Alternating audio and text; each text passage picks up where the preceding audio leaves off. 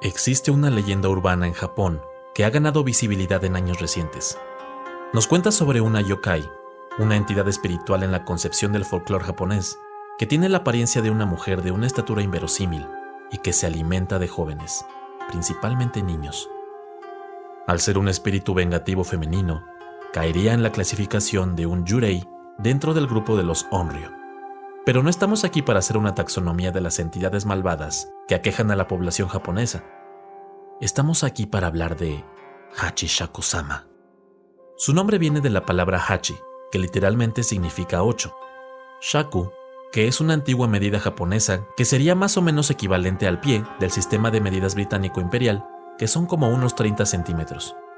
Por último, Sama, que es un honorífico para referirse con respeto a una persona por lo que Hachishakusama sería algo como persona de ocho pies de altura. ¿Cómo sabemos que toma la forma de una mujer? Por las pocas víctimas que han sobrevivido. Cuenta la leyenda que Hachishakusama estaba contenida gracias a que en tiempos remotos una poderosa bruja usó cuatro estatuillas para mantener la presa, usando magia muy poderosa. Por siglos, este espíritu vengativo no pudo causar daño a nadie, hasta que una de las estatuillas se rompió y la liberó de su encierro. Hay quienes dicen que la estatuilla se rompió como resultado del tsunami que afectó Fukushima. Otros hablan de que fue causado años antes de esto y que fue por accidente, resultado de que algunas personas que paseaban cerca del lugar donde se encontraban las estatuillas, por descuido provocaron la caída de una de ellas. Lo que es un hecho es que la reaparición de este ser malévolo es relativamente reciente. Se sabe que se toma su tiempo buscando a sus presas. Generalmente, niños que se encuentran solos y sin supervisión de los adultos, algo que es más común en pequeñas poblaciones de Japón. Los observa con detenimiento, y una vez que Hachishakusama decide que será suyo, tus posibilidades de salvarte son mínimas. Cuentan que usualmente hace un ruido que los japoneses describen como po, que es una interjección que representa la intención de hablar algo así como el erm que usaríamos en Latinoamérica. Las víctimas escuchan con voz femenina.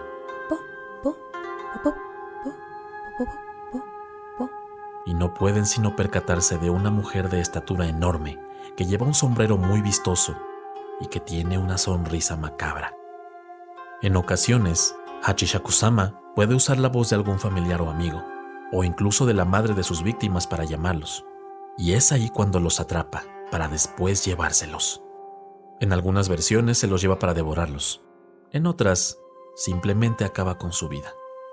No es muy común, pero también llega a hacerlo con adultos cuando estos se entrometen demasiado y le impiden llevarse a su presa ideal. El testimonio más famoso que existe sobre Hachishakusama en la actualidad corresponde al de un joven que compartió su relato en el famoso y también infame Tuchan, un sitio web japonés comunitario donde se comparte cualquier cantidad y tipo de contenido. Ahí relataba cómo en su niñez fue a visitar el pueblo de sus abuelos, y un día, jugando en el jardín, vio a una mujer más alta que la cerca de la casa, lo cual era inviable, y escuchó el temido que emite Hachishakusama. Cuando regresó al interior de la casa, les contó a sus abuelos, quienes entraron en pánico pues sabían que Hachishakusama había elegido a su nieto como víctima. Estos últimos acudieron con una bruja para que los auxiliara. El joven relata con detalle el ritual que siguieron para ayudarle. Ritual que tiene muchas similitudes con rituales de protección occidentales y les podría sonar familiar. Lo que hicieron fue encerrarlo en un cuarto y colocar tazones con sal en las esquinas, mientras que sellaban todas las entradas y ventanas, de modo que nadie pudiese entrar ni salir. Le advirtieron que no podía abrir nada y que no importaba lo que escuchase, no debía abandonar esa habitación hasta que la propia bruja o el abuelo entraran por él. Así lo hizo, y cuando Hachishakusama acudió a la cacería de su presa, al no poder entrar, le hablaba con la voz de sus abuelos para que abriera las puertas. Pero el joven no lo hizo. Una vez que entraron por él, lo llevaron mirando siempre hacia el piso, mientras que en el auto lo esperaban su familia, abuelos, tíos y otros adultos.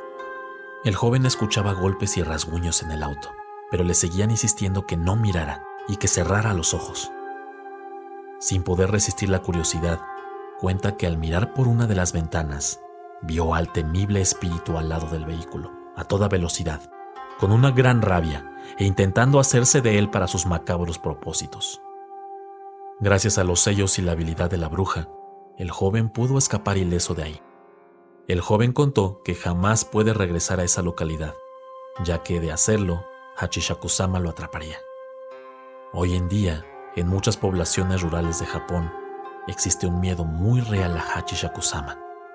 Así que, si algún día visitan el país del sol naciente y se percatan de una mujer con una sonrisa tétrica, un gran sombrero, pero sobre todo una enorme estatura, quizá estén siendo testigos de una aparición de Hachishakusama.